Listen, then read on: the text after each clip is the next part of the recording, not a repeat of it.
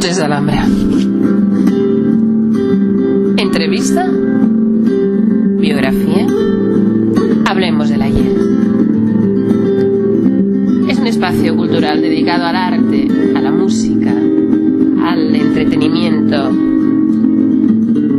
Esperamos le resulte de su agrado, como siempre, y que la música de nuestra sintonía amor brujo de don Manuel de Falla y las manos y la guitarra de Paco de Lucía sean siempre de su agrado. Así que vamos a saludar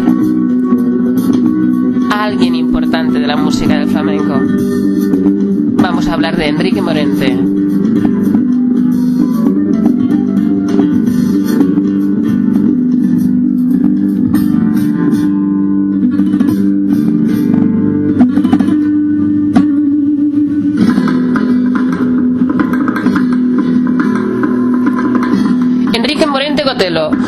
Nació en Granada el 25 de diciembre de 1942 y nos dejó en el año 2010 en Madrid y el día 13 de diciembre.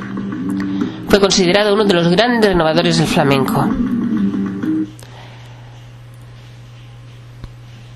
Nació, como decíamos, en Granada, en el barrio del Albaicín, en 1942.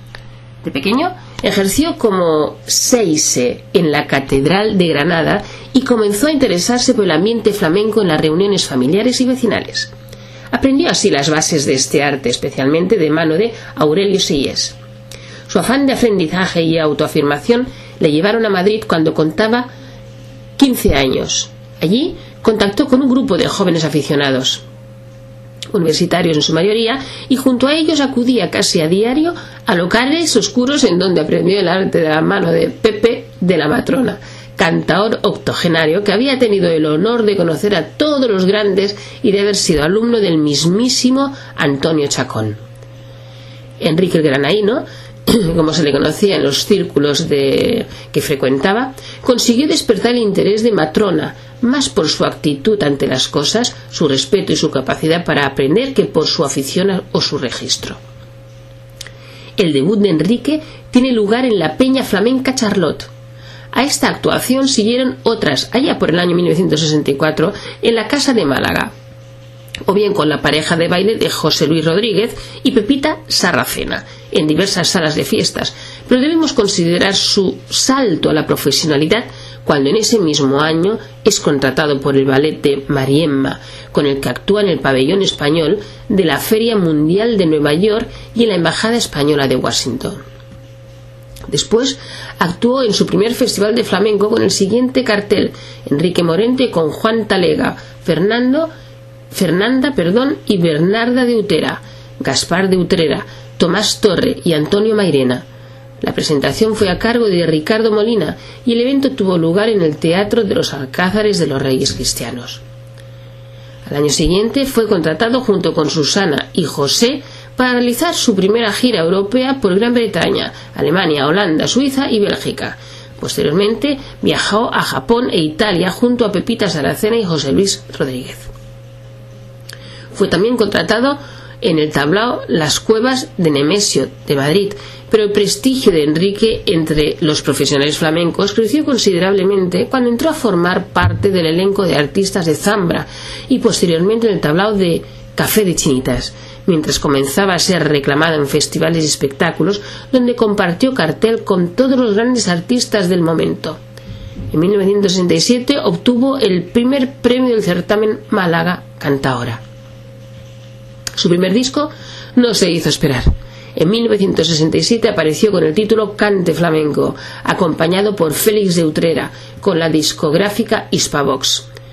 Esta grabación denotaba el gran conocimiento que Enrique poseía, tanto por su ejecución encomiable como por la selección de los cantes que incluyó, nada habituales en la época y mucho menos en un joven de 25 años cantos de frasquito, hierbabuena, cañas, cantes de Pedro, el morato, mirabrás, todo ello entre soleás y seguirillas.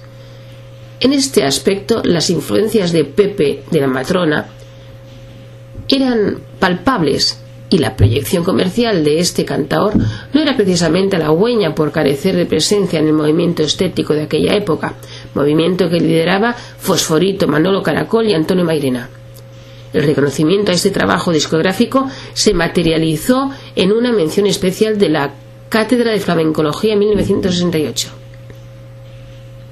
En ese mismo año, en 1967, salió a la luz otro disco, también con la casa de Hispavox, titulado Cantes Antiguos del Flamenco, y en el que era acompañado por el niño Ricardo, con una selección de cantes que denotaba un profundo conocimiento que llamó sobre todo la atención por el corto periodo de tiempo con respecto al anterior trabajo, lo que hace suponer que no se trataba de un aprendizaje forzado para la ocasión en ninguno de los dos discos, sino de la exposición honesta y estructurado de lo asimilado, de lo aprendido y de lo vivido. Durante los siguientes años tiene lugar el encuentro entre Enrique Morente y Manolo Sanlúcar, que provocará una relación profesional que perdurará durante mucho tiempo. Es con este magnífico guitarrista con quien vivirá la experiencia en 1970 desde el primer cantador flamenco que actuaba en el Ateneo de Madrid. Durante 1971 desarrolló en México con la guitarra de parrilla de, Jerez y la bailaora Ana Parrilla una serie de actuaciones en tablaos, teatros y centros culturales que combinó con la participación en el Festival Internacional Cervantino de Guanajuato y su presentación en el auditorio de la Universidad de las Américas en 1972. Ese mismo año ofreció en Madrid un recital en compañía de María Vargas y Manolo Sanlúcar, recibiendo un homenaje. En compañía de este último, realizó una serie de recitales en Nueva York, en el Lincoln Center, Spanish Institute, etc. En 1972 fue reconocido por la Cátedra de Flamencología y Estudios Folclóricos Andaluces de Jerez de la Frontera con el Premio Nacional de Cante y actuó en la sede parisina de la UNESCO. En 1973 volvió a cantar en el Lincoln Center neoyorquino. En 1978 vendría la edición de sus discos Despegando, uno de los discos andalucistas más flamencos y homenaje a don Antonio Chacón. Por este último, en el que volvió al cante plenamente ortodoxo, pese a ser una época en la que se hallaba inmerso en su particular renovación del cante, obtuvo el Premio Nacional otorgado al mejor disco de música folclórica que concedía el Ministerio de Cultura. En el inicio de la década de los 80 estaban de moda los mano a mano entre artistas y fueron varios los que realizó con Camarón. El primero de ellos tuvo lugar en el Frontón de Madrid en 1981, estrenó en el Centro Musical Piaf de Granada su espectáculo Andalucía Hoy, que posteriormente presentó en diversas ciudades y en el Teatro Olimpia de París. En esa segunda mitad de la década de los 70, Morente participó en el montaje de La Celestina junto al pianista Antonio Robledo y su mujer, la bailadora suiza Susana Odeo. Después, los tres dieron vida al ballet Obsesión, estrenado por el Ballet Nacional de Canadá. También junto a Antonio Robledo Morente creó La Fantasía del Cante Hondo para voz flamenca y orquesta, estrenada en el Teatro Real de Madrid el, 16 de mayo de 1986 con las guitarras de Juan Habichuela y Gerardo Núñez y la Orquesta Sinfónica de Madrid dirigida por Luis Izquierdo. Ya en estos años se editó un disco pirata en Holanda titulado Morente en vivo. Una de sus experiencias artísticas más audaces y originales fue el estreno en Granada en 1988 del espectáculo El Loco Romántico, basado en la obra cervantina Don Quijote de la Mancha. Esta experiencia resumía de alguna manera la trayectoria del maestro de Granada. En este mismo año estrenó también su Misa Flamenca con textos de Juan de la Cruz, Fray Luis de León, Lope de Vega y Juan de la Encina. También grabó en la casa del Museo de Federico García Lorca con textos de Lorca. Este fue el primero de sus discos dedicados a Lorca y fue por encargo de Juan de Loxa, director de la Casa Museo. En 1989 fue nombrado socio de honor del Club de Música y Jazz San Juan Evangelista junto a Ángel Barutey Farrinós. jefe de Relaciones Externas del Corte Inglés, y Gustavo Villapalos Salas, consejero de Educación y Cultura de la Comunidad de Madrid, con motivo del 20 aniversario de dicho club. El 15 de septiembre de 1990, en el patio de la Montería de las Reales Alcázares de Sevilla, se estrenó, dentro de la sexta Bienal de Flamenco, el Alegro Soleá, con las guitarras de Pepe Habichuela y Montoyita, el piano de Antonio Robredo y la Orquesta de Cámara de Granada dirigida por Misha Rakelovsky. Era un sueño hecho realidad. Llegar hasta aquí habían sido todas las experiencias musicales por las que había pasado. Además de las seleccionadas anteriormente, compuso la música de la obra de Martín Recuerda, Las Arrecogidas del Beaterio de Santa María Egipciaca. Trabajó con José Luis Gómez en, en Edipo Rey y con Miguel Narros en Así que pasen cinco años. Otra referencia ineludible fue la del marroquí Checara, ya que en su espectáculo Macama Honda de José Heredia Maya reunió a la orquesta andalusí de Tetuán con un selecto plantel de artistas flamencos entre los que se encontraba la madre de Lole, nacida de Orán, Antonia la Negra y Enrique Morente. Esta obra intentaba ser un encuentro entre músicos flamencos y magrebíes para crear una atmósfera común.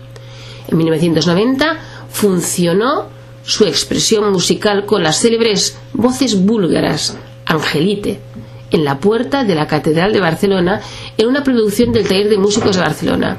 En 1991 vio la luz de su misa flamenca que no tenía nada que ver con las anteriores experiencias flamencas, recordadas con la sacra ceremonia posteriormente y aprovechando la que sería la última visita a España de Sabicas, el viejo maestro de la guitarra ya autogenario y en estado precursor, crepuscular, perdón, pues moriría antes que la obra saliera al mercado grabando un disco totalmente conservador con el toque clásico del maestro Navarro para el sello Ariola, Nueva York, Granada, Morente, Sabicas. En 1992 canta El Pregón, que da el también granadino Carlos Cano en el 500 aniversario del barrio del Realejo. Con Negras, si tú supieras, grabó para nuevos medios en el año 93, aunque enseguida tomó forma la idea de crear su propio sello discográfico, discos probéticos. En 1994 Morente fue el primer cantador de flamenco que recibió el Premio Nacional de Música otorgado por el ministro de Cultura de España. En 1995 recibió la medalla de oro de la Cátedra de Flamencología de Jerez de la Frontera y el premio Compás del Cante en Sevilla. En 1996 participó en el homenaje a Manuel de Falla en el Lincoln Center de Nueva York, de nuevo, junto con Tomatito, con el que realizaba una gira por toda la geografía española. En su disco titulado Omega colaboró con el grupo de rock granadino Lagartija Nick y numerosos artistas del flamenco. Ha sido tan grande la repercusión de esta obra que cada cierto tiempo Enrique y el grupo granadino volvían a reencontrarse para presentar el espectáculo Omega en directo, como había sucedido en el Festival Primavera 2008. El 10 de diciembre de 2010 Enrique Morente entra en coma por un infarto cerebral tras ser operado de cáncer de esófago en la Clínica de la Luz de Madrid. Murió el 13 de diciembre en el mismo hospital. La familia denuncia a los médicos por mala praxis. Desgraciadamente, el mismo día del fallecimiento, entraron en la casa que tiene en el barrio del Albaicín, en Granada, robando varios televisores de alta definición y un coche, aprovechando que toda su familia se encontraba en Madrid velando al cantador. Eh, son situaciones que parecen verdaderamente absurdas, absurdas, pero son reales. La capilla ardiente estuvo en la Sociedad General de Autores y en el Teatro Isabel la Católica, donde fueron a despedirles más de 5.000 granadinos. Su hija Estrella cantó delante del féretro una estrofa de Habanera Imposible de Carlos Cano y el poema de Federico García Lorca, El llanto de la guitarra. Fue enterrado en la intimidad en el cementerio granadino de San José en las colinas de la Alhambra. No podemos mm, estar más satisfechos de la, del camino de este gran creativo porque ha dejado una huella y un vacío importante por su juventud. Descanse en paz y forma parte del libro de la historia del arte española y del flamenco, un hombre tan admirado por nosotros y por el universo del arte y de la cultura. Les dejamos, por supuesto, con una de sus interpretaciones.